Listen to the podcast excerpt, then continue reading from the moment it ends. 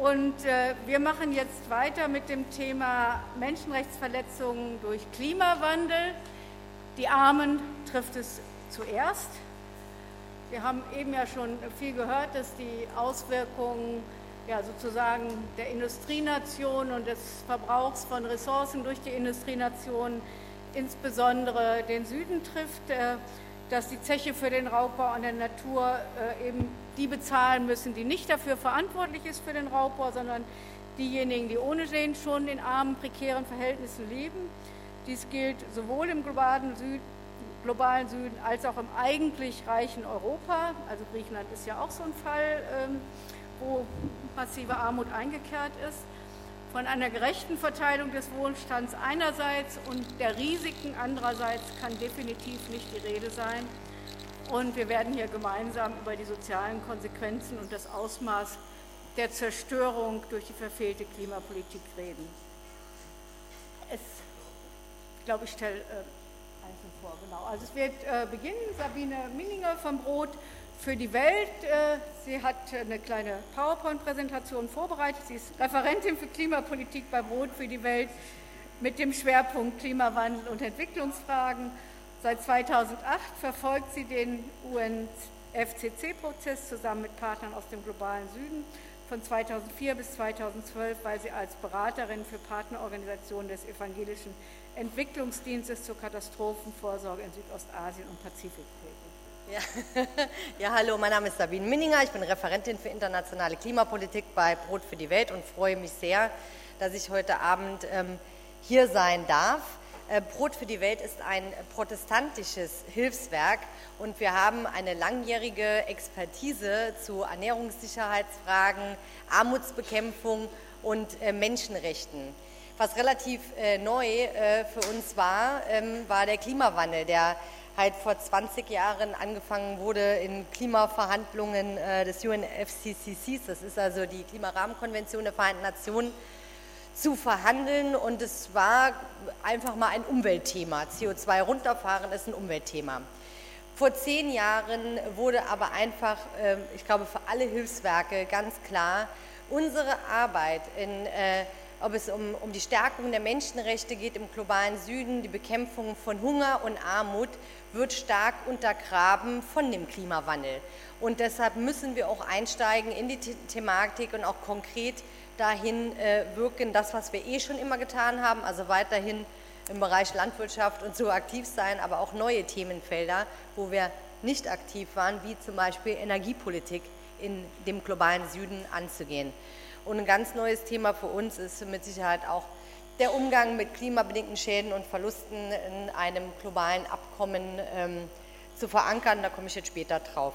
So, und wie äh, ging das Ganze los? Also unsere Partner im globalen Süden werden immer stärker und äh, sind immer stärker betroffen vom Klimawandel, sind Opfer des Klimawandels, äh, wie zum Beispiel in Bangladesch. Da gibt es ja eine lange Geschichte der, der äh, Zusammenarbeit vom Brot mit Partnern und dann hat man gerade mal irgendwas aufgebaut und dann äh, wird es dann in einem Zyklon Sida oder Eila dem Erdboden gleichgemacht.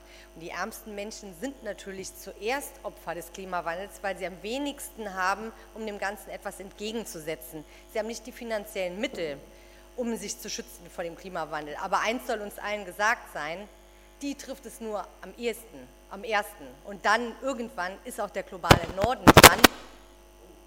Ja, da wird schon sabotiert. Der globale Norden wird auch dran sein, das ist klar. Und ich fand ganz bemerkenswert meine Rede von einem NGO-Kollegen aus äh, Bangladesch, Salim Huk, der gesagt hat, ich habe die USA eingeladen, bei uns in Bangladesch vorbeizukommen, denn wir wissen mittlerweile ganz gut, wie man, äh, womit man sich einstellen muss äh, mit Klimawandel und Zyklonen. Und das hat er dann im Nachzug äh, des Hurricane Sandy gesagt. Er gesagt, also wenn es um gemeindebasierte Katastrophenvorsorge geht im Klimabereich, kommt ruhig vorbei, ihr könnt was lernen von uns.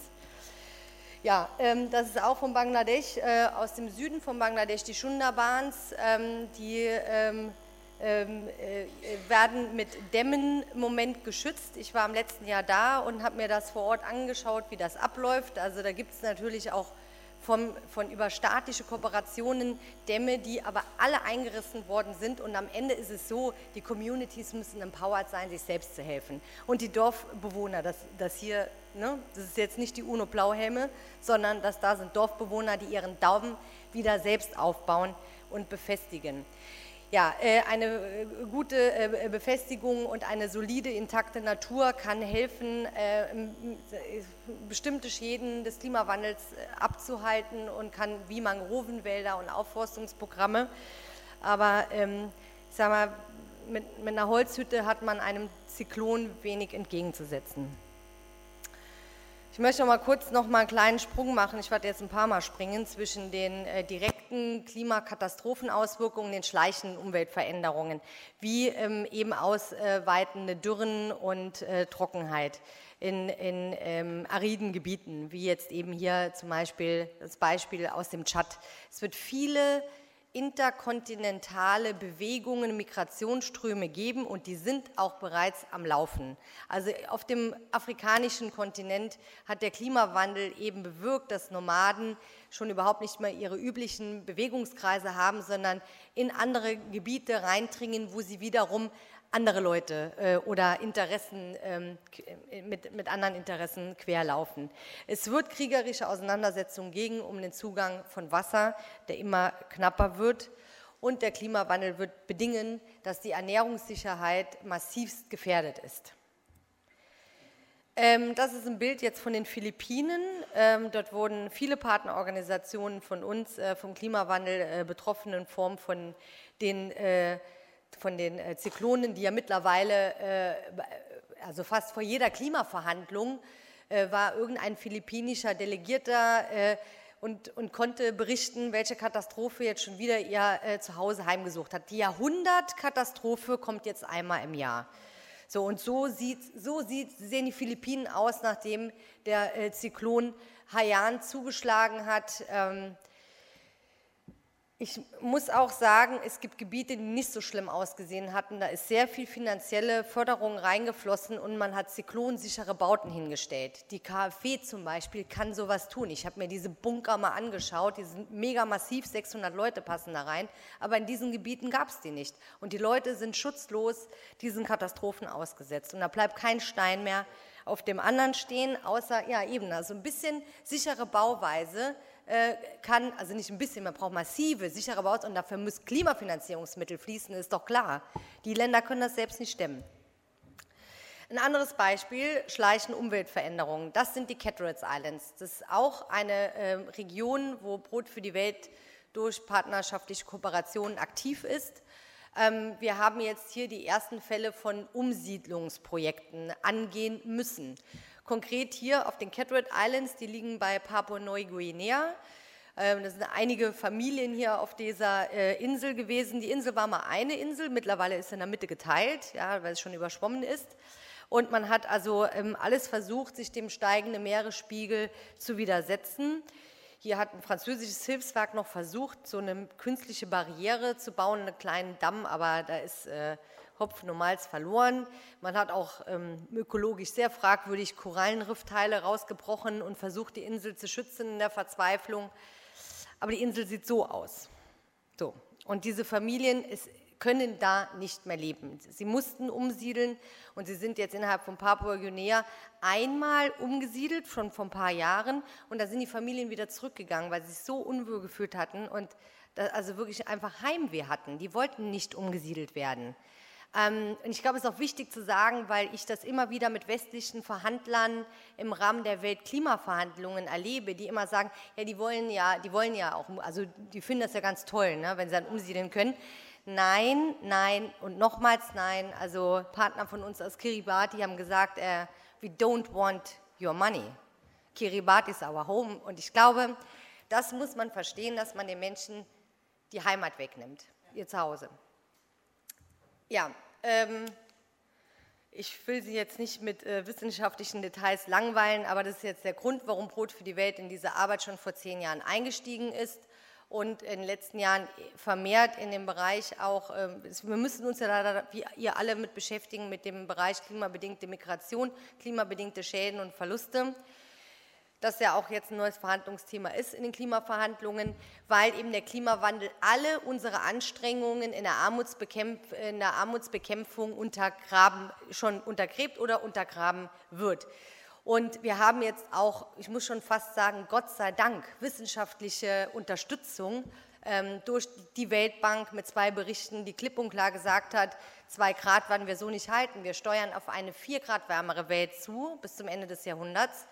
Und die Anstrengungen, die jetzt gezeigt worden sind, die sehen so aus, dass es kriegerische Auseinandersetzungen geben wird.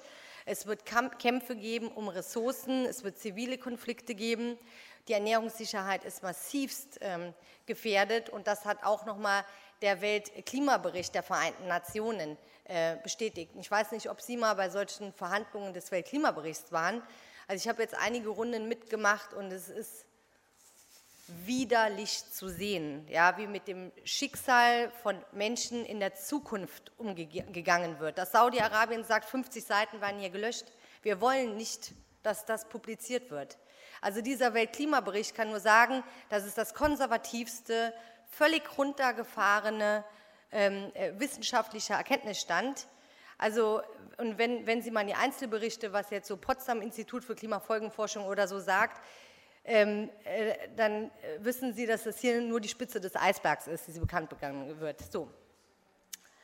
Genau. Ähm, wir ähm, haben auch von anderen Seiten jetzt ein paar Fakten auf den Tisch gelegt bekommen.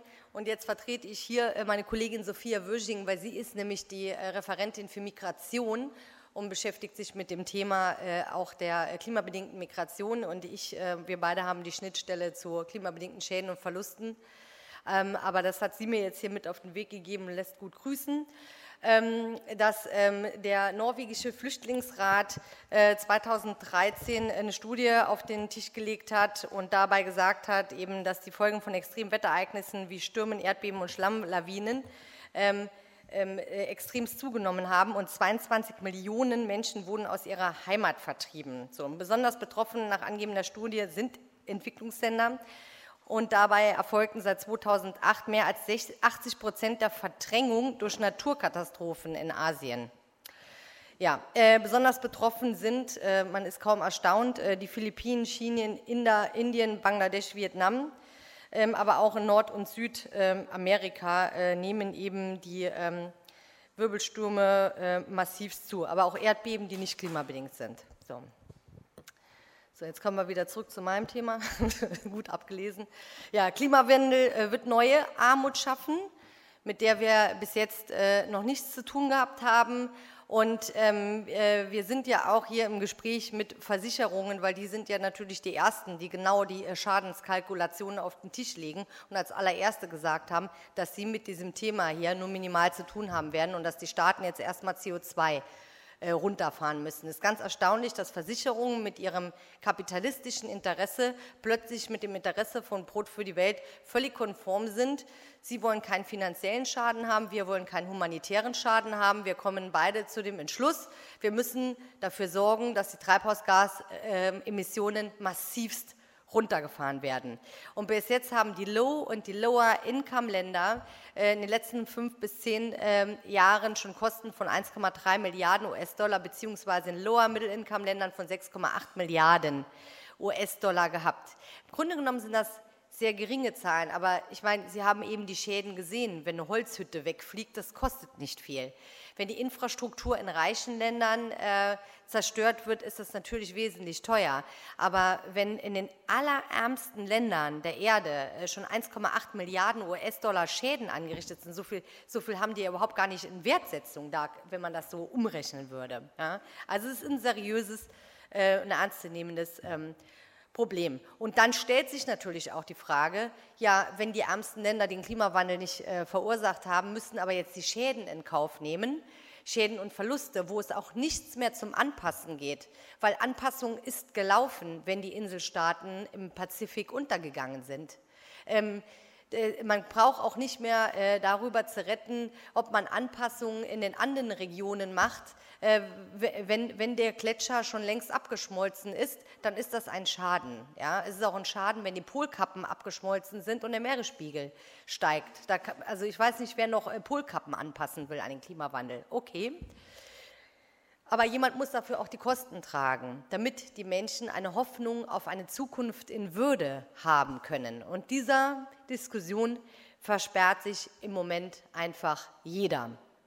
Man hat zumindest jetzt auf Druck der ärmsten und verletzlichsten Länder äh, verstanden, dass das Thema klimabedingte Schäden und Verluste einfach mal ein Thema ist, das nicht mehr vom Tisch zu fegen ist, wie noch 2009 in Kopenhagen, wo uns etwa äh, alle einen Vogel gezeigt haben, als wir mit dem Thema angekommen sind, dass wir uns darum kümmern müssen. Es wird jetzt zumindest mal so ernst genommen, dass man es nicht mehr äh, totschweigen oder wegverhandeln kann, was die USA mal ganz gerne gemacht hat. So, also das äh, läuft jetzt nicht mehr.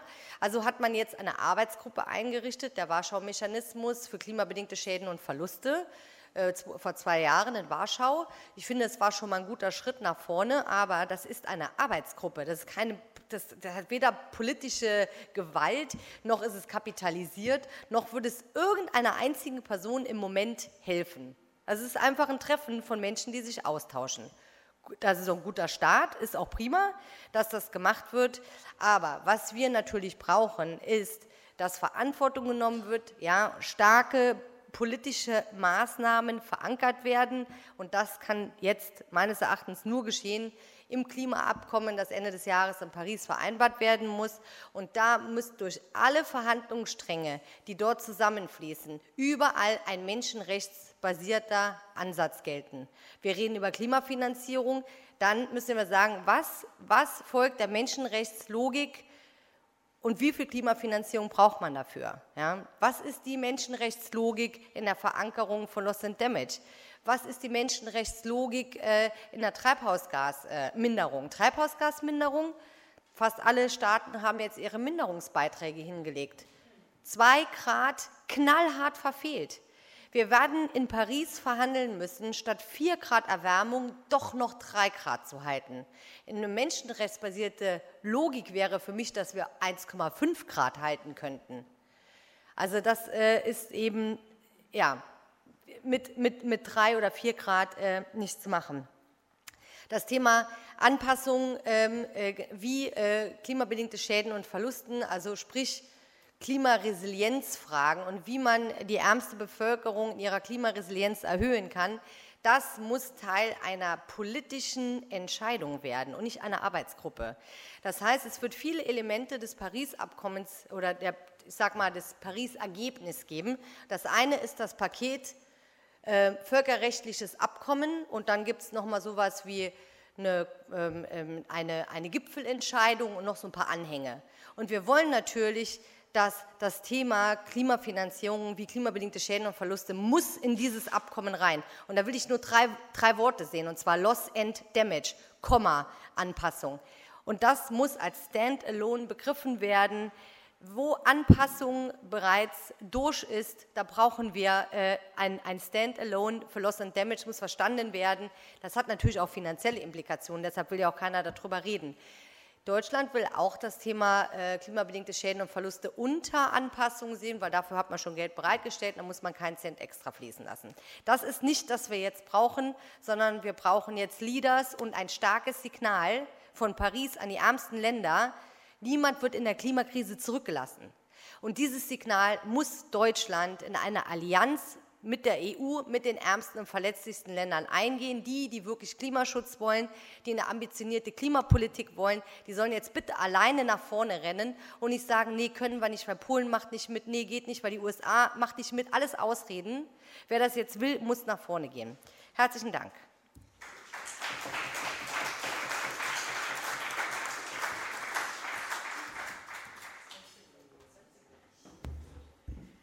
Ja, vielen Dank. Vielen Dank. Ich denke, das hat schon mal ja, einige Augen noch mal geöffnet, falls sie nicht eh schon offen sind und alle, die hier sind, äh, sensibilisiert sind fürs Thema. Äh, als nächstes haben wir jetzt wirklich einen Vertreter des Südens hier. Nimo Wasser ist der Direktor des ökologischen Think Tanks Health of Mother Earth Foundation und Koordinator von Ölwatch International. Er hat auch verschiedene Bücher zum Thema Umwelt, Architektur, aber auch Poesie geschrieben und 2010 den alternativen Nobelpreis verliehen bekommen. Gestern hatten wir ein erstes Gespräch und da hat er gesagt, eine wesentliche Forderung von ihm wäre, lasst das Öl im Boden. Äh, ich finde das eine interessante These und die hat wahrscheinlich auch eine Ursache und ich glaube, du wirst uns jetzt äh, einiges aus deiner Sichtweise zu dem Thema sagen. Thank you very much. And I don't know whether this is good afternoon or good evening because the sun is so bright outside. um, it's a real pleasure for me to be a part of this very stimulating conference.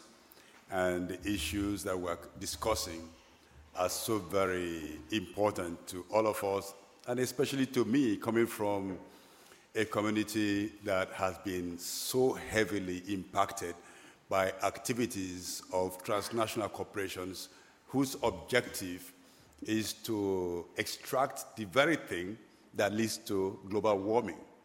The, I'm talking about oil companies. I never call them energy companies because they love to be called energy companies, but we have to call them what they are so that we really know what they're doing. These oil companies are destroying the planet. And, and this is what I'm going to be talking about, but you know, before I go into that, uh, I would like to say that for some of us, economy and ecology cannot be separated. And this is what the Pope said in his encyclical.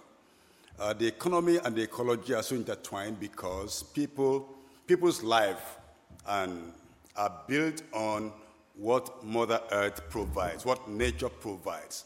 And the things that we think about in terms of money, uh, what we call natural resources, to, to many people are just nature's resources. These things belong to nature and are a gift of nature to mankind. And when we, when we forget the fact that these are really not ours, but that they belong to Mother Earth, then we damage everything. We can't value things, and the money cannot determine the value of things. And this is the era of market environmentalism or green economy or what you call it, where money is the, the measure of the usefulness of a thing. This clearly uh, disconnects us from the true value of those things. So climate change has very direct impact on human rights and denies people the very right to life. The impacts of global warming does not allow those who suffer the impacts to enjoy a right to life. So basically, that to me uh, summarizes what we are here talking about. And now, how does this happen? If you visit the oil fields of Nigeria or the oil fields of Ecuador or the tar sands fields of Alberta, Canada, or any other place that fossil fuels are being extracted, you would see that the impacts are very direct. But you know, when we go to gas stations and just have the pump in our tank, we don't really we don't see where this started from. And you know, maybe you check your exhaust fumes and they're very good quality, not much greenhouse gases coming from there, and you say, well, I'm not contributing to, contributing to global warming, but where did the oil come from? Where I come from, there's at least one oil spill every day. Every single day, there's at least one oil spill. We may talk about the big ones like Exxon Valdez in 1989 or the Gulf of Mexico oil spill that the whole world was so gripped with, but we're having these disasters on a daily basis. Even when you think you are taking a ride in a beautiful creek, you're soon confronted with fumes from hydrocarbons leaking into the waterways. And, you know, the, the in terms of human rights abuses that has been connected with uh, fossil fuel extraction, I believe we all have heard the stories. One of my mentors, my heroes from Nigeria, was executed in 1995 because he campaigned against Shell. I'm talking about Ken Sarawiwa, who was the foremost environmental activist and minority rights activist in my country and inspired a lot of us to take on the, the baton and continue to fight for environmental and climate justice. Now, if you uh, that struggle in the early 90s brought about the heavy mil- militarization of the oil fields. And if I take a, a, boat ride now in the Niger Delta, I'm going to meet wherever, the, wherever a pipeline crosses the creeks or the rivers, there's a military checkpoint. And so you, when, and when you get close to these checkpoints, at this moment, everybody in the boat must lift up your hands in total surrender. And this is very humiliating for the people. Abuses that right, but you can't do otherwise because these soldiers are trained their guns on you. And so we, we have to endure this kind of abuse on a daily, continual basis. And you can't keep down your hands until you tell you to keep down your hands. It's so frustrating. So, you know, when I go through the creeks and, the, and you get to raise and I, I raise my hand, I start a song, you know, we start singing, but I'm just trying to make myself feel comfortable. But it's really very, very humiliating to have to surrender to the power of capital, to the power of these oil companies, because at the end, that's what it means. And so you get tortured so that they can get destruction without responsibility, and then they damage the climate. And we, you know, we think that nothing is going wrong. No, a whole lot is going wrong in the oil fields. So a boat ride can be a very dangerous ride sometimes. And of course, the violence just goes. And then, as Joan was talking about the, the weight of the four solutions, something like red, reducing emissions from deforestation and forest degradation, is technically sounds nice on paper. You want to reduce emissions by stop deforestation and forest degradation. Who wouldn't want to do that? But how is this being done in the UN system? It means you have to exclude communities from their forests, from their resources. Many communities are being displaced. In Kenya, the Sengua people are being driven from their homes, from their forest, just because the forest is being designated a red forest. I wish it was really red, the color red, but this is not, you know, it makes you think that it's the color red, but it's not red. it's red.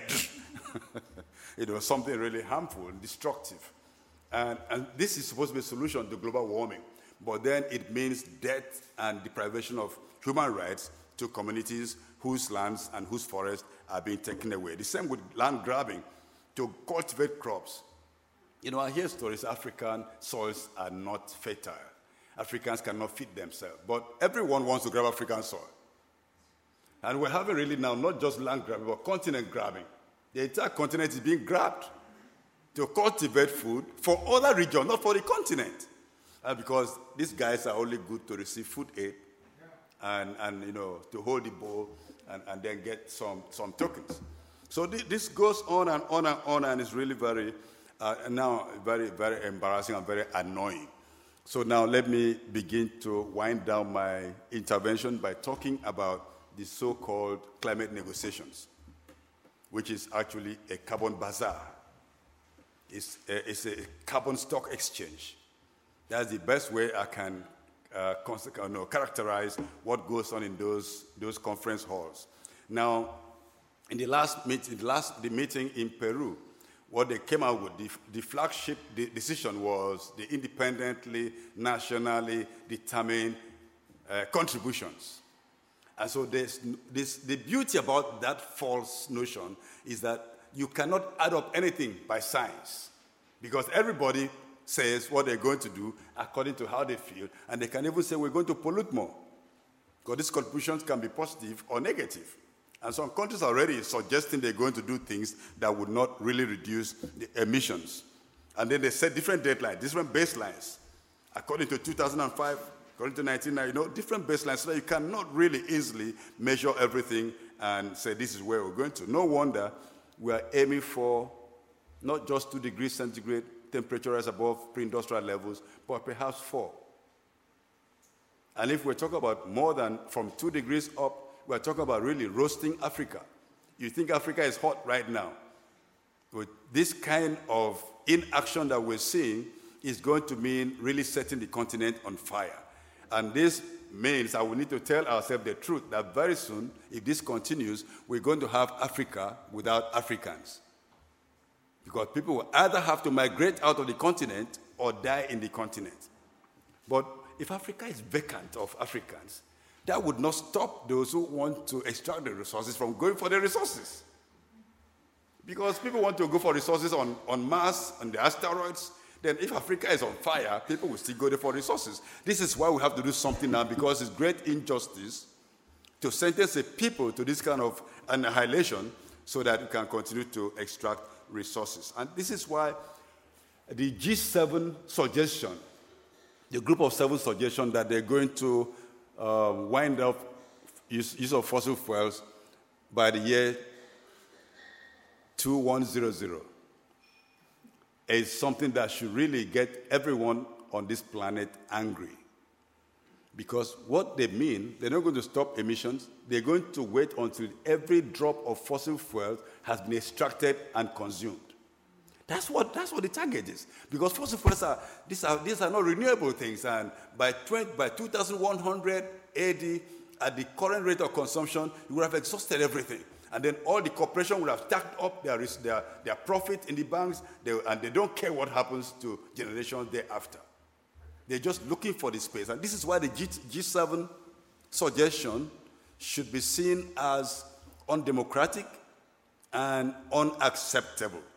Because, just, just look at it. And I'm rounding up. I'm rounding up with this idea.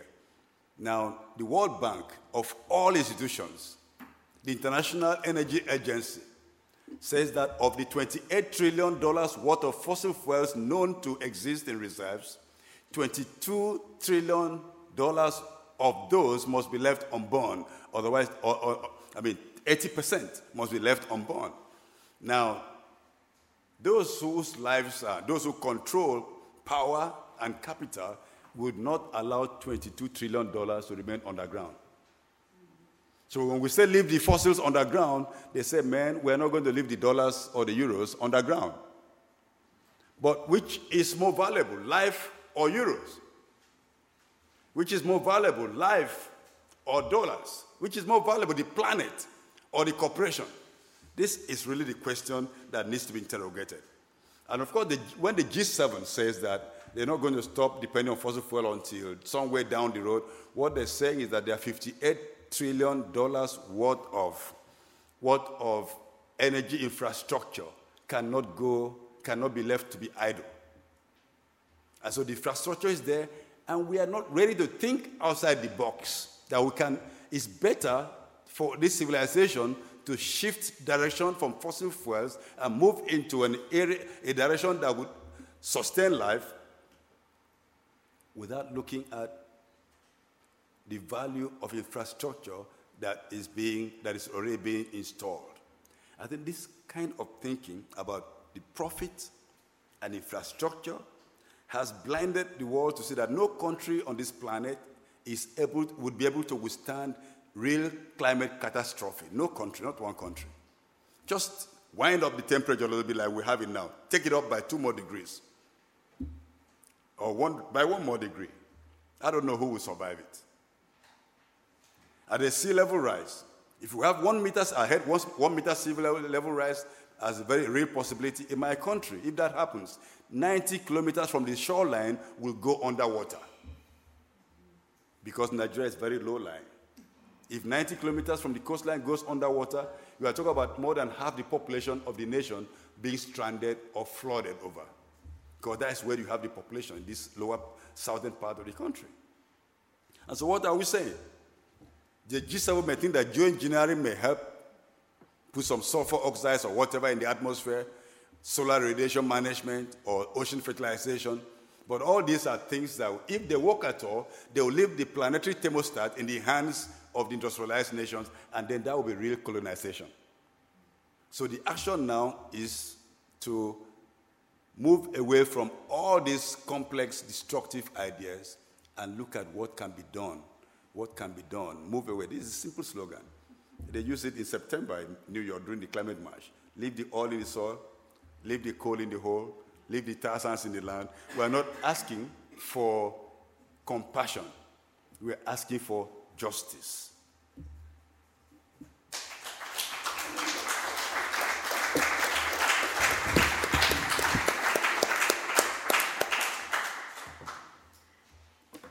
Ja, vielen Dank an Nimo, der uns wirklich die Dramatik der Situation noch mal richtig gut klar gemacht hat, äh, denke ich.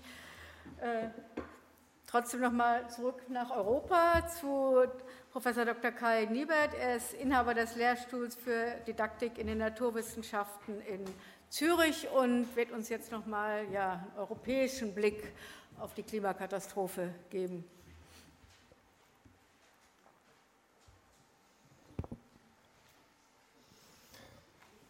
Ja, vielen Dank äh, für die Einladung und die Möglichkeit, äh, mit Ihnen hier heute über den Klimawandel auch in Deutschland äh, zu diskutieren.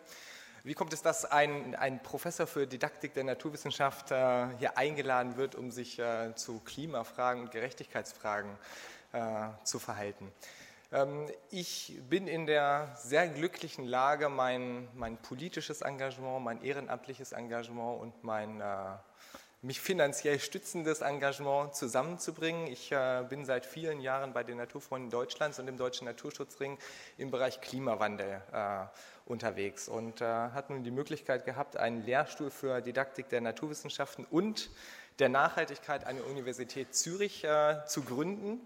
Ähm, und äh, ich möchte, das, was ich heute mit Ihnen vorhabe, ist, ich möchte Sie einladen, einmal eine Perspektive einzunehmen auf das, was passiert denn hier mit dem Klimawandel in Deutschland. Wenn wir über Klimawandel und Ungerechtigkeit reden, dann reden wir größtenteils über den globalen Süden.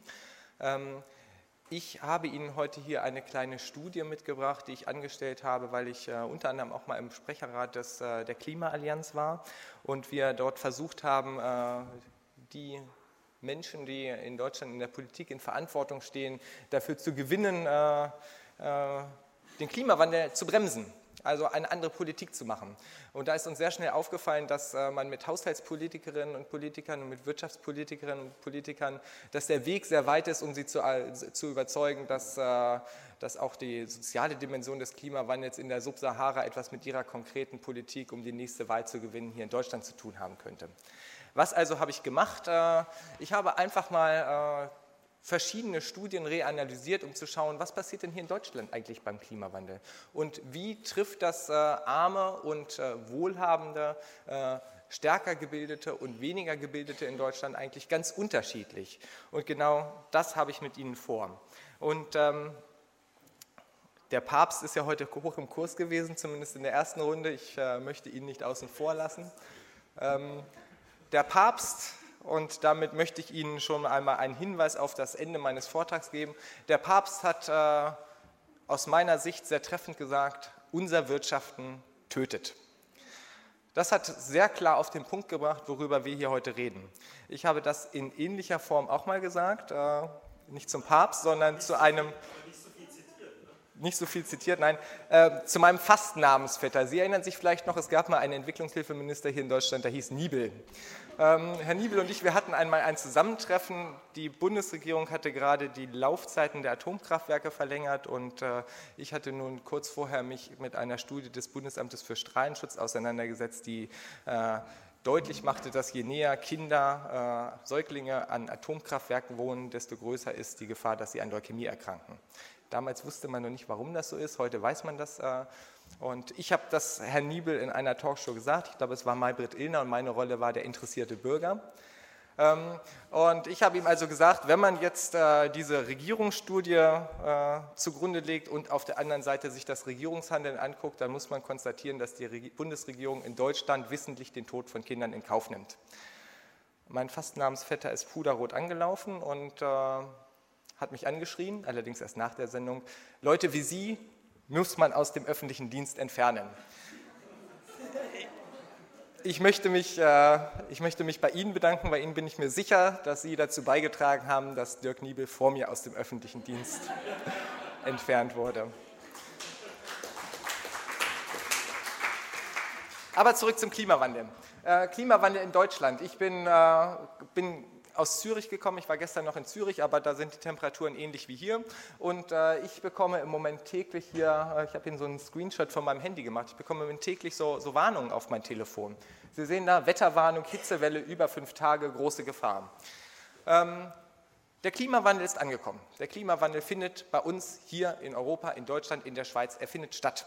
Wir reden nicht über ein abstraktes Phänomen, was irgendwo in der Zukunft stattfindet, sondern wir reden über das, was hier heute passiert. Und genau diese Wetterwarnungen werden auch bei uns hier immer häufiger auftreten. 2003, ähm, der große Hitzesommer, 30.000 äh, Tote in ganz Europa, ähm, weil wir eben nicht auch in, im, im reichen, im industrialisierten Norden nicht darauf eingestellt sind, mit dem Klimawandel umzugehen. Ähm, es gibt relativ wenige Zahlen dazu in Deutschland, äh, aber Kolleginnen und Kollegen aus den äh, aus, aus Großbritannien haben einmal ausgerechnet, wie denn, was passiert, wenn der Klimawandel so weiter fortschreitet. und wenn wir es eben nicht schaffen, äh, ihn in irgendeiner Form zu bremsen. Und die haben herausgefunden, dass bis 2050 äh, die Zahl der, der hitzebedingten Todesfälle um nahezu 260 Prozent zunehmen wird. Das ist der Sommer, jetzt können Sie dagegenhalten, ja, es wird wärmer, das heißt, im Winter wird es auch weniger Kältetote geben, da haben Sie auch recht mit, das haben Sie auch mal ausgerechnet. Das sind aber nur minus 2 Prozent. Da ist die Baseline ein bisschen höher. Ähm, in der Summe wird es immer noch mehr Tote durch Hitze geben als äh, weniger Tote durch äh, Kälte. Das gleiche hat das Umweltbundesamt auch mal für Deutschland versucht. Die sind da auch auf eine, ja, wie soll ich sagen, positive Bilanz oder negative Bilanz bekommen. Positive im Sinne von, es wird mehr Tote geben, aber negativ äh, im Sinne von, Sie wissen schon. Bitte? Das, ist, das, das sind nur, die, äh, nur, Großbritannien. Das ist ganz allein Großbritannien. Ähm, aber zumindest von der Wirtschaftsstruktur und von der sozialen Struktur her ist das äh, bis auf einige Ausnahmen sicherlich zu dem vergleichbar, was wir in vielen äh, Ländern der Europäischen Union zumindest haben. Ich möchte Ihnen aber mit, äh, das, das wird durchaus Auswirkungen haben und äh, wir werden auch, äh, wir, wir, werden auch die Zuwanderung von, von Krankheitsvektoren, wie man in der Wissenschaftssprache sagt, also ähm, es gibt so, ähm, so eine neue Mückenart für uns hier. Das ist äh, die Zebramücke, die, ähm, die, überträgt ganz neue Krankheiten, die wir überhaupt nicht kennen. Wir reden da nicht nur über Malaria, äh, die, das sind andere Mücken, sondern über, über bestimmte Fiebersorten, auf die wir hier überhaupt nicht eingestellt sind. Und wenn man sich jetzt anschaut, äh, wer davon am, am ehesten betroffen ist, ähm, um, und wenn wir über soziale Ungleichheit reden, dann müssen wir, glaube ich, auch über Generationengerechtigkeit reden. Ähm, diejenigen, die, was die Hitzetoten angeht und diejenigen, was solche Krankheitserreger angeht, sind diejenigen, die am schwächsten sind. Äh, das sind besonders alte Menschen und das sind Säuglinge. Das heißt, diese Gruppen werden auch in Deutschland am ehesten betroffen sein. Ich möchte jetzt mit Ihnen aber den Blick äh, so ein bisschen weiten. Äh, wir hatten vorhin den Beitrag von Michael Müller, der das Anthropozän angesprochen hat. Äh, das Anthropozän und die planetarischen Grenzen. Ich habe Ihnen hier mal ein, ein, ein, eine Grafik mitgebracht. Äh, ich habe letzte Woche gerade zusammengesessen mit einem Kollegen aus den Earth System Sciences, also den Erdsystemwissenschaften. Und ähm, wir, haben, äh, wir, wir, sollen einen, einen, Beitrag planen. Wir sollen einen Beitrag planen. Es gibt also, so wie hier es bei uns Galileo Galilei gibt, da heißt die Sendung dann Einstein bei den Schweizern und die wollen zur großen Weltklimakonferenz äh, äh, in Paris, wollen die einen Beitrag zum Klimawandel haben. Und warum ich das erzähle, ist, äh, wir haben gesagt, wir, wir, dürfen den Beitrag nicht einfach nur auf Klimawandel beschränken, sondern das, was hier in Europa passiert, ist viel, viel mehr. Denn wenn wir die planetarischen Grenzen ernst nehmen, dann sehen Sie den, den Klimawandel da ganz oben auf 12 Uhr.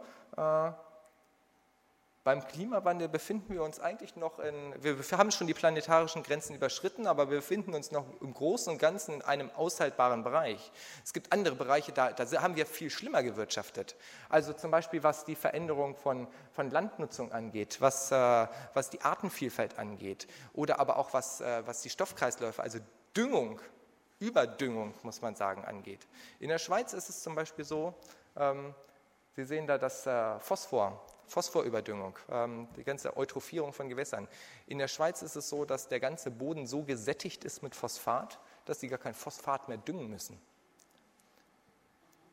Weil sie den, den ganzen Boden so völlig übersättigt haben.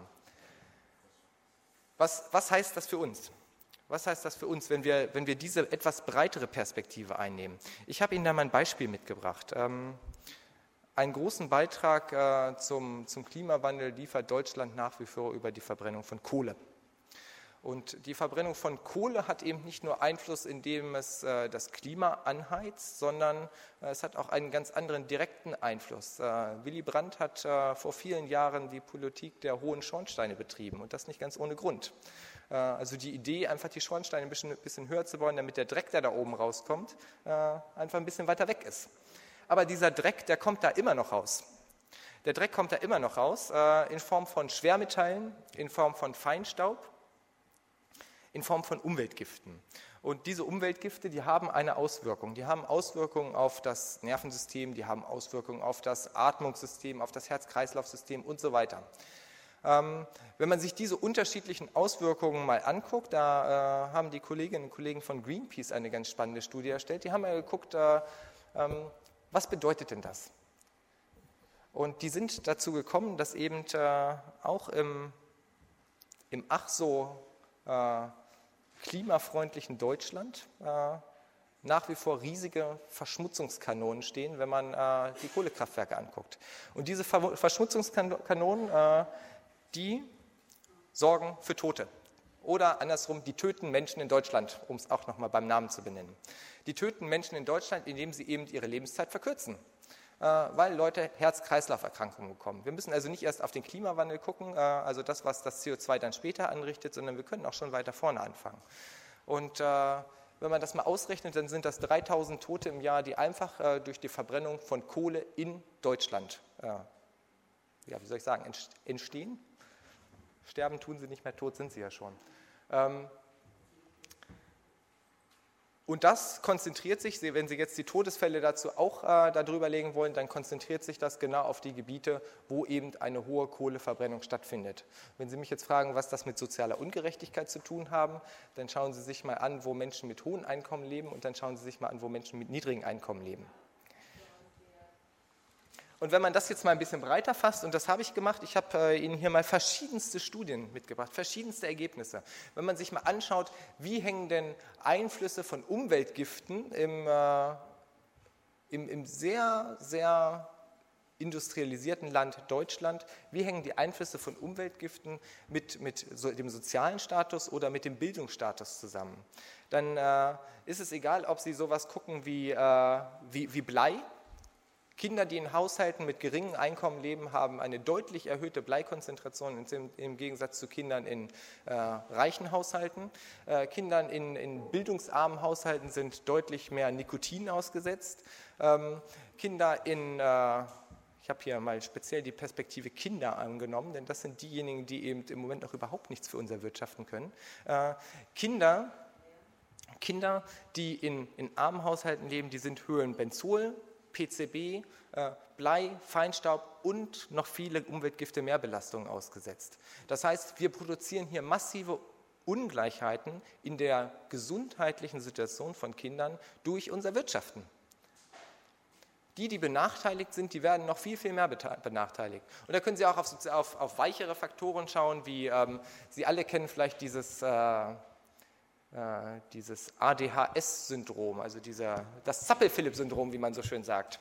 Ähm, äh, eine Kollegin aus, äh, aus der Sozialmedizin aus, aus Großbritannien, die hat mal eine Untersuchung gemacht und hat mal geschaut, wie, wie verhalten sich denn diese Kinder in unterschiedlichen Umgebungen? Also wenn ich die zu Hause vor den Fernseher setze oder wenn ich die auf einen stark durchstrukturierten Spielplatz setze oder wenn ich die einfach mal in den Wald stecke.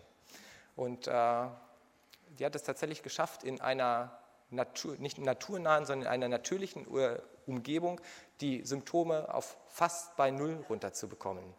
Und wenn wir uns jetzt mal angucken, was heißt das für Deutschland?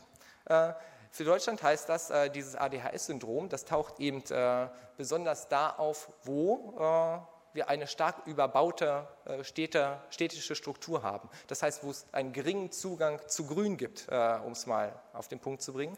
Und hier steht es auch mit bei, Familien mit geringem Einkommen leben eher weit entfernt von Grün und leben eher an vielbefahrenen Straßen. Das heißt, es ist gar kein Wunder, dass Kinder, äh, Kinder von, äh, ein, aus einkommensschwachen Familien häufiger äh, dieses ADHS-Syndrom diagnostiziert bekommen, was auch immer dahinter steckt, das möchte ich jetzt gar nicht mit Ihnen diskutieren, aber diagnostiziert bekommen als Kinder aus äh, wohlhabenden Familien, die entsprechend naturnäher auch wohnen. Ähm, das Ganze hat aber, und das, hat, äh, das war auch anders für uns bei den Naturfreunden, ein Projekt gemeinsam mit der Arbeiterwohlfahrt zu machen. Äh, das Ganze hat aber nicht nur äh, mit, die, die, die schädlichen Umweltfaktoren haben nicht nur was mit, mit Einkommen zu tun, sondern sie haben auch was mit Bildungsniveau zu tun. Und es gibt vielleicht einen Punkt, wo man nicht unbedingt den Staat als erstes verantwortlich machen kann, da in der, in der Handlung sein zu müssen. Ähm, Im Kinderumweltsurvey hat das Umweltministerium und das Gesundheitsministerium, die haben ja gemeinsam einen Studienauftrag gegeben, diesen Kinderumweltsurvey. Und Sie alle kennen das vielleicht so, so bestimmte Chemikalien im Haushalt, wo man sich immer überlegt, wo man in der Drogerie steht und sich fragt, brauche ich das oder brauche ich das nicht? Also was wie Desinfektionsmittel oder so, Chlorreiniger für zu Hause, äh, Toilettensteine, Lufterfrischer, diese Spraydosen. Als Naturwissenschaftler kann ich Ihnen sagen, die brauchen Sie nicht. Ähm, die brauchen Sie nicht. Ähm, oh, die, äh, ich habe, als ich die umgeschrieben habe, ähm, ich habe vorhin die Folien für äh, noch ins Englische übersetzt, da habe ich sie verwechselt, genau. Die, die, blaue, äh, die, blaue, die, blau, die, blauen Balken sind die, die Low Income und die grünen Balken sind die High Incomes. Ähm, es ist eben so, dass eben gerade, gerade in einkommensschwachen Familien, in einkommensschwachen Haushalten genau diese zweifelhaften Reiniger, die eben auch zu einer höheren Kontamination, äh, Kontamination, Mensch, Dankeschön, einer höheren Kontamination äh, des Wohnumfeldes führen, eher in einkommensschwachen Haushalten verwendet werden, ähm, die eigentlich unnötig sind und die auch noch Geld kosten. Ähm, das heißt, hier wäre ein Auftrag eigentlich stärker in die, in die Bildungsarbeit hineinzugehen. Genau deswegen haben wir da auch ein Projekt mit der Arbeiterwohlfahrt jetzt angefangen, weil die eben so, so Familienberatungen machen, gerade für einkommensschwachen Familien. Sowas mit in, die, in den Beratungsprozess aufzunehmen. Ähm, aber es gibt natürlich auch die, die ganz harten Faktoren. Ähm, und da habe ich selber letztes Jahr mal eine, äh, so eine kleine, kleine Meta-Analyse gemacht. Ich gebe Ihnen am, am, Ende den Link, sodass Sie sich das auch runterladen können, wenn Sie gerne möchten. Die Folien kann ich Ihnen dann auch noch hochladen. Das vergesse ich immer am Anfang zu sagen. Ähm, ich habe mal geguckt, wie hängen dann so bestimmte Faktoren, also sowas wie Feinstaubbelastung oder äh, die, die Belastung mit Stickoxiden oder die Lärmbelastung. Das sind so die, die großen Belastungen, die wir in der Stadt eigentlich haben. Ähm, wie hängen die mit verschiedenen Faktoren zusammen? Also auf der einen Seite, auf der einen Seite mit, äh, mit Kinderreichtum, auf der anderen Seite mit Migrationsstatus äh, und äh, Einkommen oder aber Bildungsstatus. Und Sie sehen, Einkommen und Bildungsstatus, da gibt es einen ganz direkten Zusammenhang. Also je niedriger Ihr Bildungsstatus ist und je niedriger Ihr Einkommen ist, desto höher ist Ihre Belastung mit Lärm, mit Feinstaub und mit Stickoxiden. Ähm, Kinder spielen keine so große Rolle, zumindest solange sie nicht ihre Kinderanzahl in die Armut treibt, äh, sind sie mit Kindern auf der richtigen Seite. Und, äh, aber der, der, Migrationsstatus spielt da durchaus auch eine Rolle. Ähm, so viel vielleicht auf die Auswirkungen. Ich habe hier gerade schon das Zeichen bekommen, deswegen möchte ich jetzt noch mal kurz auf die Frage eingehen, äh, was läuft denn eigentlich schief? Und auch da wieder die Perspektive auf Deutschland. Äh, Sie, ich hoffe, Sie nehmen mir das nicht übel. Ich, äh, wir haben vorhin über die, über die Reihenfolge geredet und ich fand es ganz richtig, die internationale Perspektive zuerst zu haben, weil eben die Auswirkungen äh, im globalen Süden ganz andere sind als die, die wir hier haben. das sind eher homöopathische Dosen, über die wir hier reden, aber sie sind eben trotzdem vorhanden. Aber was läuft denn bei uns schief? Ähm, wenn man sich bei uns mal anguckt, äh, bei uns werden jedes Jahr 52 Milliarden Euro an umweltschädlichen Subventionen ausgegeben. Äh, eben Subventionen, die diese bisherige Wirtschaftsweise, die der Papst als dieses Wirtschaften tötet, bezeichnet, und ich glaube, damit hat er recht, äh, die diese Wirtschaftsweise fortschreiben oder verschärfen. Und wir geben aber nur 5 Milliarden Euro für das BAföG zum Beispiel aus, also einer Möglichkeit der Bildungsförderung, um junge Menschen in die Lage zu versetzen, ein anderes Wirtschaftssystem zu denken, aufzubauen und dann hier auch zu leben in Deutschland. Und warum tun wir das? Wir tun das Ganze, um äh, diesem Mantra des, äh, des, Wirtschaftswachstums nachzujagen. Da habe ich Ihnen auch noch mal eine Zahl mitgebracht. Äh, ich habe mir mal äh, können Sie auch selber mal machen. Macht Spaß zu rechnen. Nehmen Sie mal, sich mal das statistische Jahrbuch vor und schauen Sie sich mal an ähm, den Zuwachs, den Zuwachs des, äh, des Bruttoinlandsproduktes. Ich habe hier jetzt mal 2003 bis 2013 genommen. Von 2003 bis 2013 ist das Bruttoinlandsprodukt in Deutschland um äh, knapp 590, ein bisschen mehr Milliarden Euro angestiegen. Ähm, ich habe noch mal eine zweite Zahl mitgebracht. 686 86 Milliarden steht auch im Statistischen Jahrbuch übrigens, um 686 Milliarden Euro ist die Staatsverschuldung in Deutschland angewachsen, in genau dem gleichen Zeitraum. Dieses Wirtschaftswachstum, was wir im Moment betreiben, finanzieren wir auf Pump. Wir verlagern die Kosten in die Zukunft.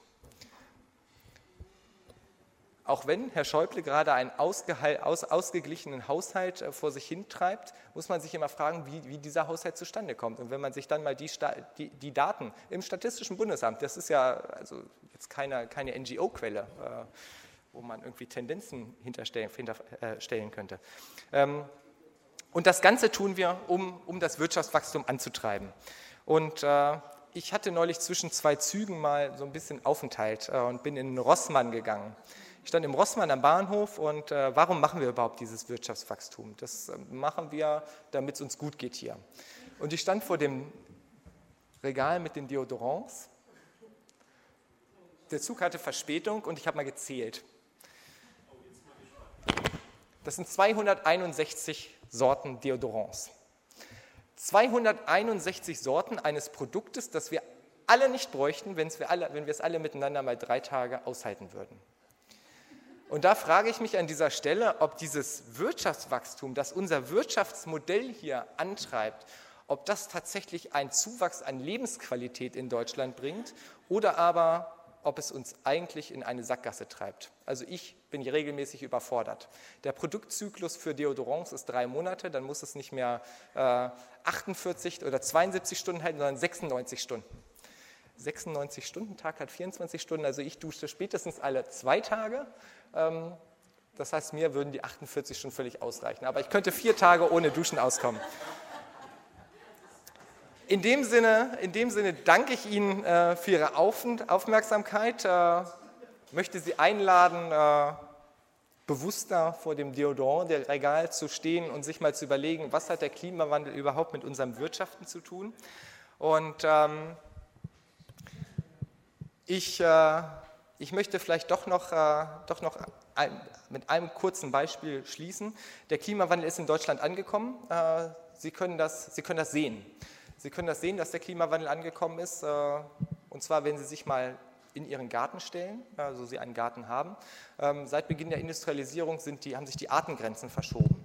Und zwar sind die ungefähr sechs Meter nach oben gewandert über Normalnull und haben sich um sechs Kilometer weiter nach Norden verschoben. Oder andersrum, der Klimawandel in Deutschland findet jetzt so statt gerade, ähm, als würde Ihre Gartenhecke jedes Jahr zwei Meter weiter an Ihr Haus ranrücken.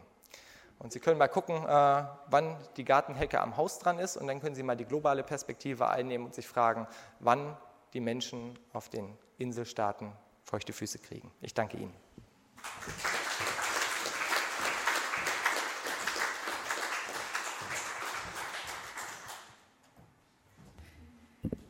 Ja, vielen Dank. Ich fand das sehr interessant, diesen Gegenpart nochmal zu haben und äh, nicht nur zu sagen, sozusagen die Industrienationen äh, sind durch den Abbau von Ressourcen in den südlichen Ländern verantwortlich für Klimawandel, sondern auch durch die Art des Wirtschaftens und dieses Starren auf Wachstum, Wachstum ohne, ohne Ende und Produzieren von Produkten, die im Grunde kein Mensch braucht. Aber ich würde jetzt gerne ins Publikum geben äh, und Fragen, Kommentare.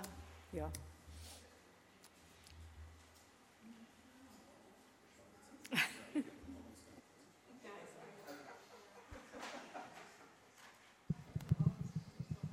I will speak in English, so thank you very much for your presentations that were very interesting. Um, I have two questions actually from Professor Nienberg and for Ms. Miniger. I will start with Ms. Miniger. In the last sentence of your presentation, you said that um, the Paris um, negotiations, which are going to take place in December, uh, must have a human rights-based approach. I'm a human rights lawyer, so we don't go into contradiction there, but um, I also know the convention mandate and I was very surprised to see that. And I will ask you, how do you see the human rights based approach in Paris negotiations per se? Because personally, I don't think that's possible. And Professor Nimba, um, thank you very much. That's a lot of interesting stuff over there. Um, but on one hand, uh, uh, I'm not a skeptical, so I am a climate change worker as well. But on the other hand, um, we have a tendency to um, confuse climate change with everything that moves. That is my only opinion. I'm, I'm, not sure where you took the data from the UK and how do you relate the dates, especially to climate change triggers per se. So they need to be climate change triggers per se and not any kind of other environmental degradation factors, which is a completely different story. And secondly, I, I think also with the, with the deodorants, that's very interesting as well. However, uh, I'm pretty sure that it's a matter of awareness more. And if you counted 261, if I understood from the translation, deodorants, I bet that more than half of them are not produced in Germany. So again, how do you see by choosing at the counter the, uh, the product I'm working or the uh, low income, uh, high income families choosing to put a toiletry block? I think this is a matter of awareness and not necessarily of climate change, but I will be very curious and thank you so much again. I'll be very curious to see how you relate that again to climate change triggers. We're talking here pure climate change triggers. We're not talking environmental degradations and we're not talking the right to development as well. Thank you. Wir sammeln jetzt erstmal und dann machen wir eine Schlussrunde hier oben auf dem Podium. Gibt es weitere Fragen, Kommentare, Anmerkungen?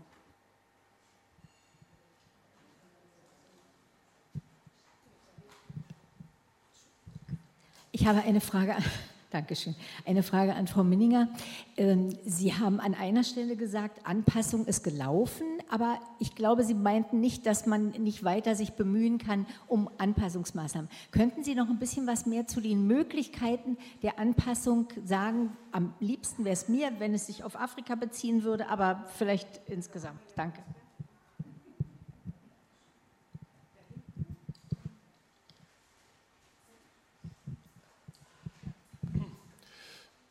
Äh, ich habe eine Frage zur Loss und Demand an Frau Miniger.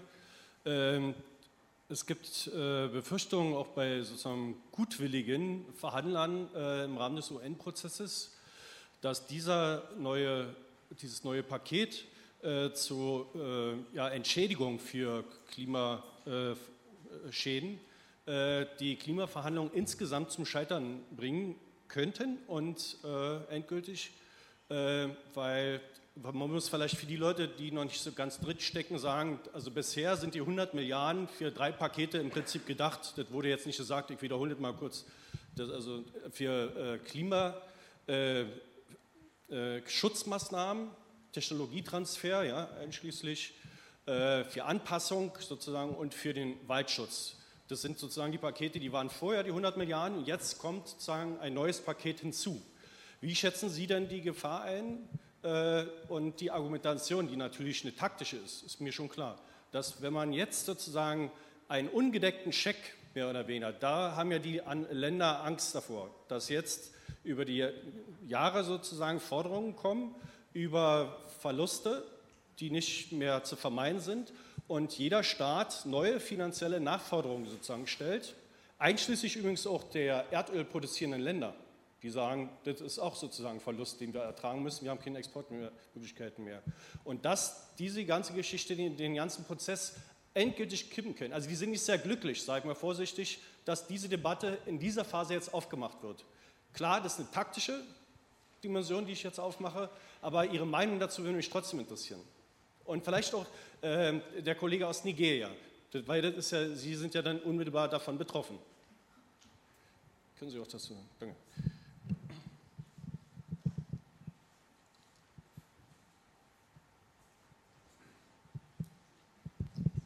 Ja, Kai, ich hätte eine Frage an dich. Wir kennen uns, deswegen sage ich das du auch gleich.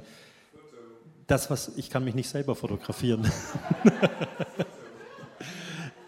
Die Frage, die du aufgeworfen hast, ist ja eine Frage, wie man Soziales und Ökologisches zusammenbringen kann. Wenn ich mir den derzeitigen Zustand der meisten Umweltverbände anschaue, habe ich nicht den Eindruck, dass die Fragestellung, die du aufgegriffen hast, in der ökologischen Bewegung angekommen ist. Ich denke aber, wenn wir auch in Deutschland eine Klimabewegung, die so breit werden soll wie die Anti-Atom-Bewegung in Gang setzen wollen, kommen wir an dieser sozialen Frage nicht vorbei. Da wäre meine Frage an dich. Wo siehst du denn Ansatzpunkte, dass man die heutige Ökologiebewegung sensibilisieren kann für das Thema? B, wie kann man die Sozialbewegung auch mehr als bisher für das Ökologische sensibilisieren und wo sind dann die Überschneidungspunkte?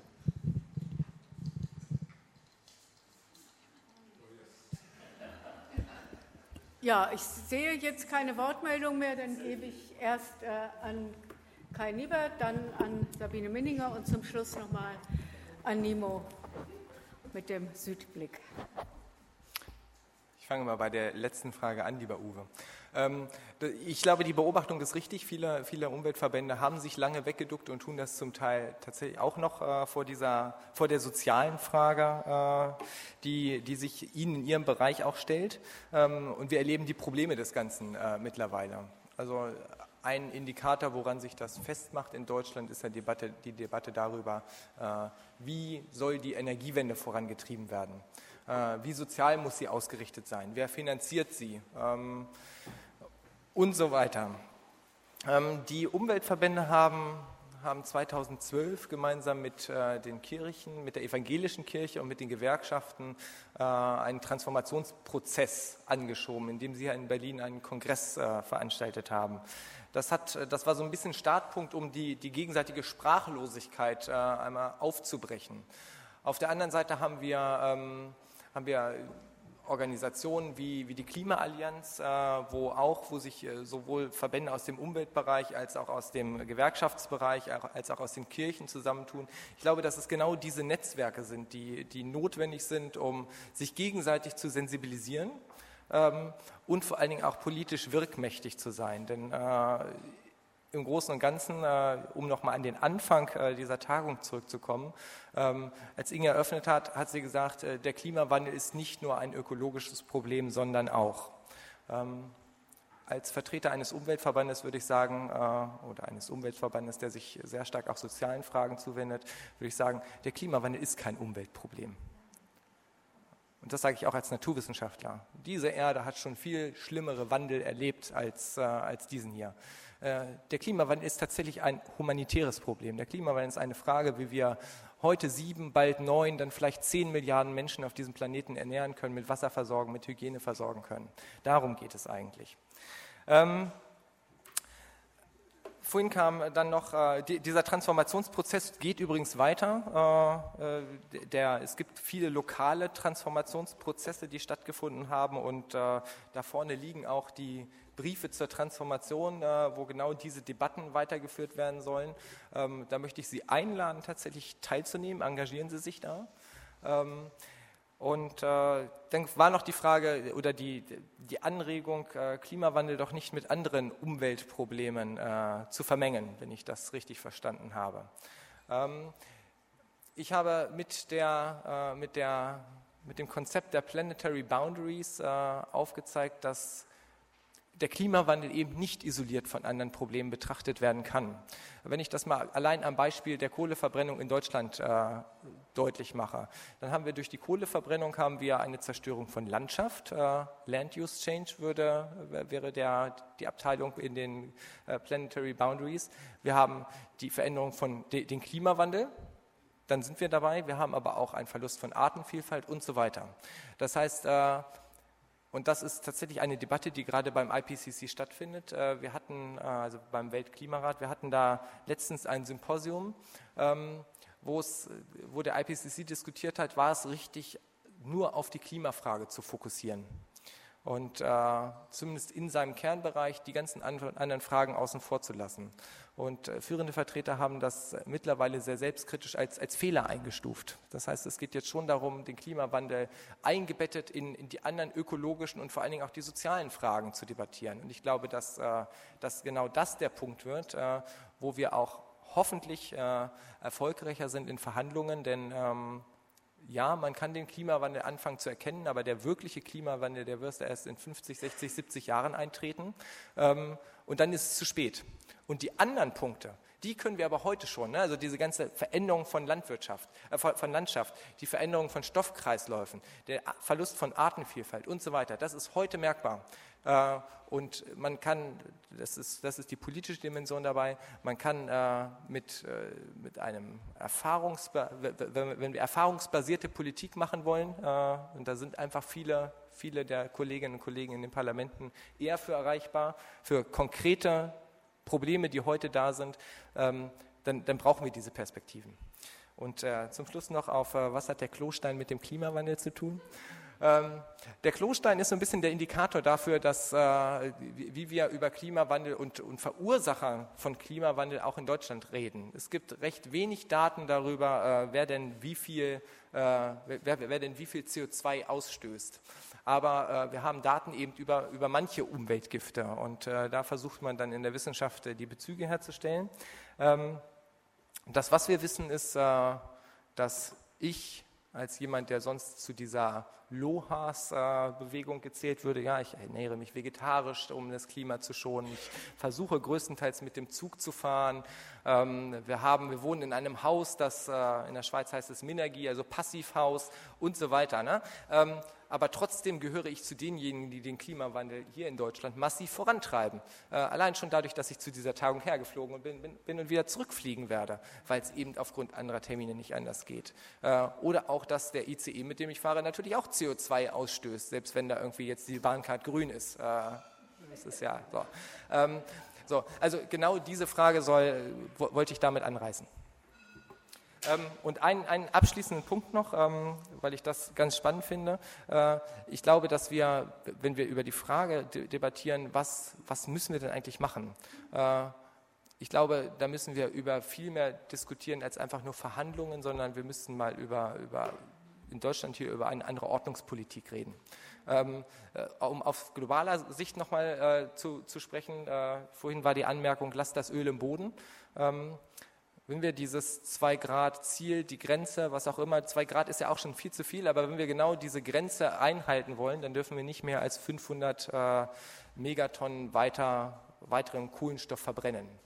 Die großen Unternehmen haben sich aber schon das Fünffache an Förderrechten gesichert. Das heißt, äh, über einfache Verhandlungen äh, wird da nicht mehr viel zu machen sein, sondern da müssen klare Grenzen aufgesetzt sein. Und da, da muss Politik und da muss Zivilgesellschaft den Mut haben, die Grenze auch aufzuzeigen.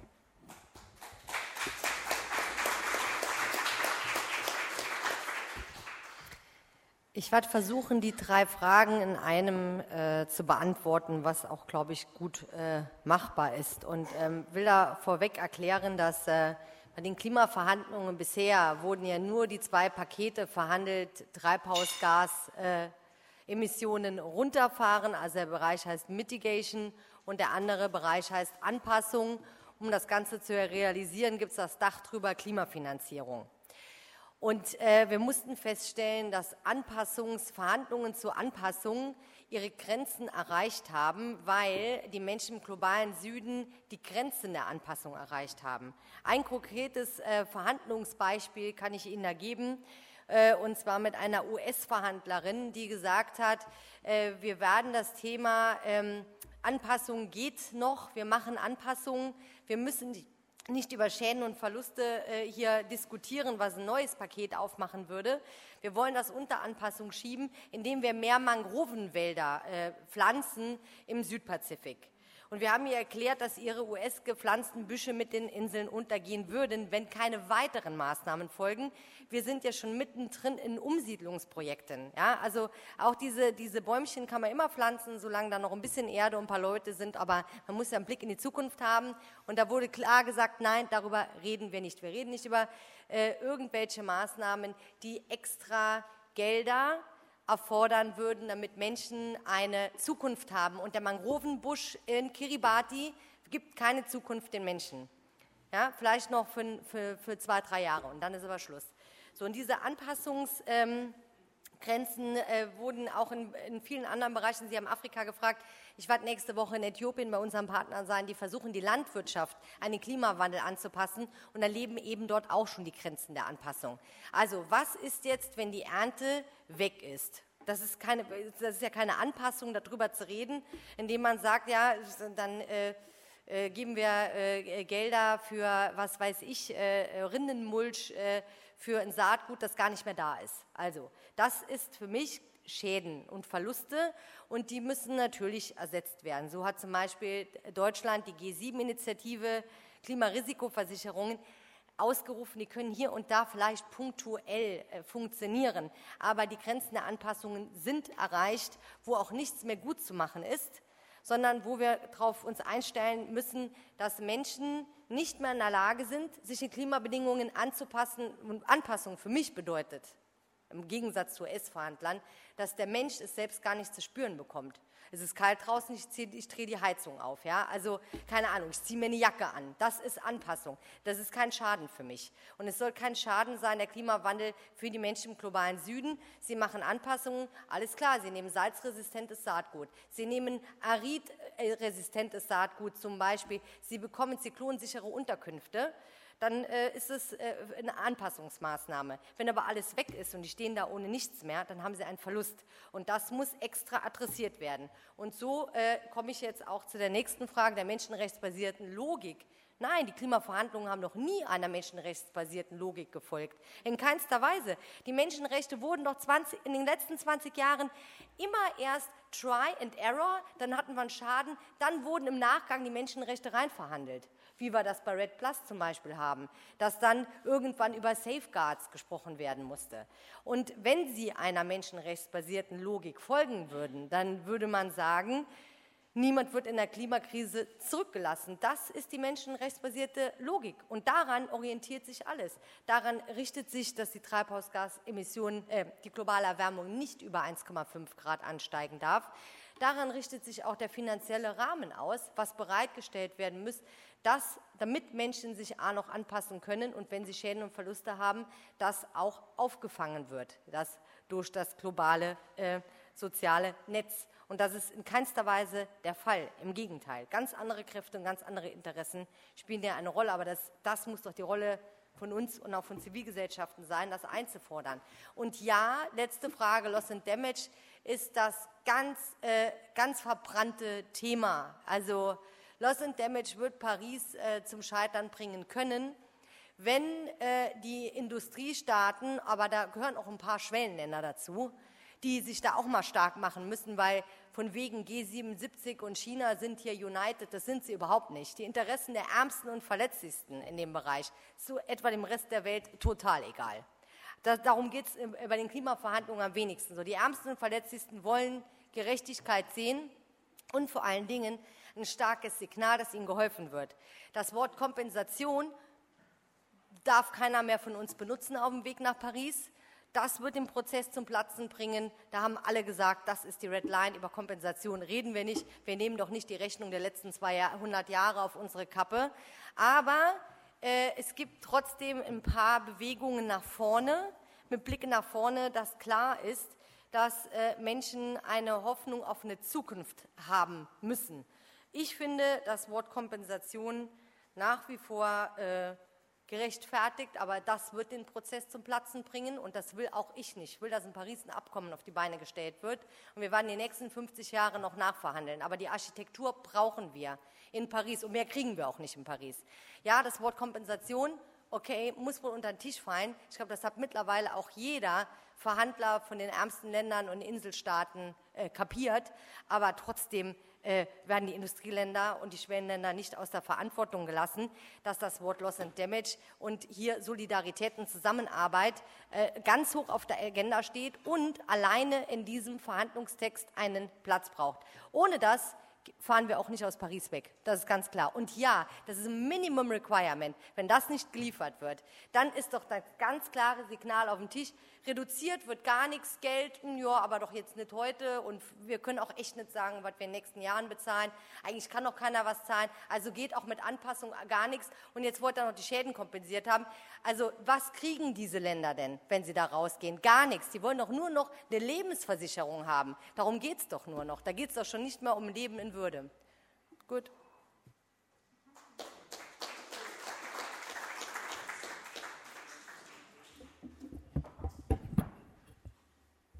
I'm not quite sure if, any, if we want to save the negotiations by any means or by all means.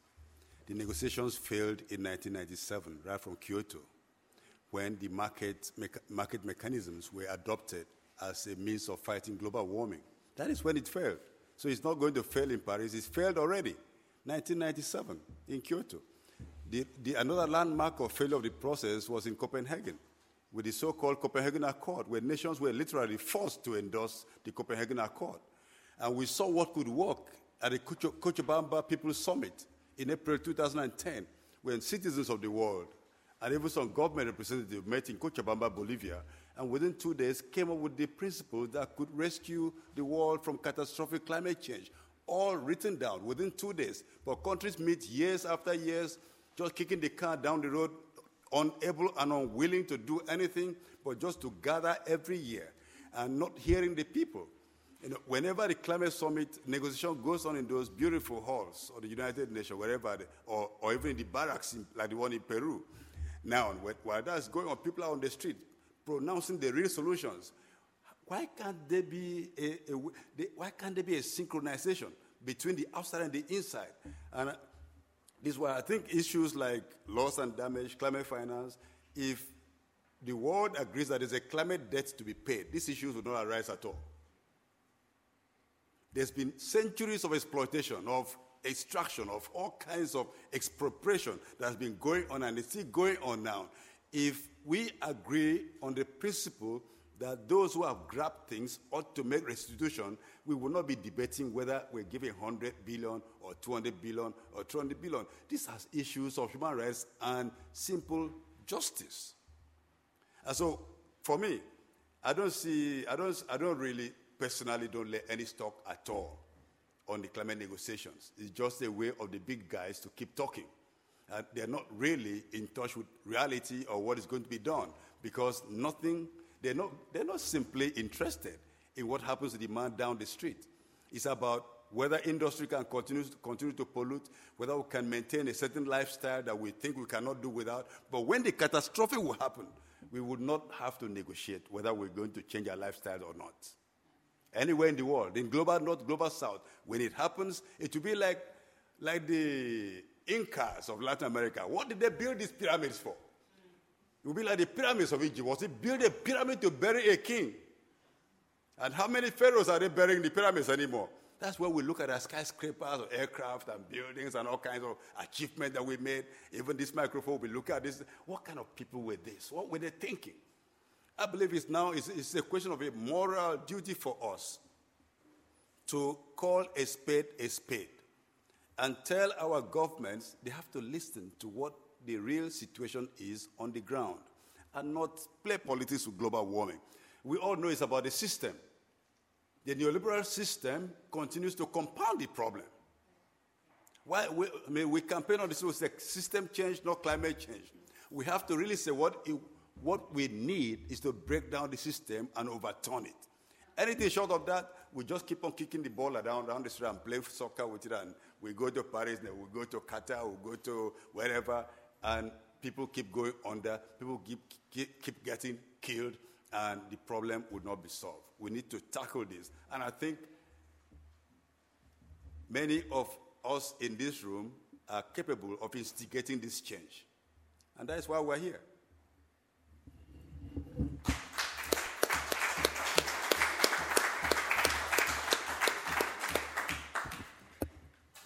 Ja, ich danke allen Referentinnen und Teilnehmerinnen, aber ich danke vor allen Dingen auch für die letzten klaren Worte, weil ich denke auch, äh, wenn wir dieses kapitalistische Wirtschaftssystem nicht verändern, äh, dann äh, wird diese Klimakatastrophe weiter ihren Lauf nehmen. Und es ist einfach systemimmanent, dieses Wachstum und ohne Rücksicht auf Verluste, nur auf Profit produzieren, nimmt keine Rücksicht aufs Klima.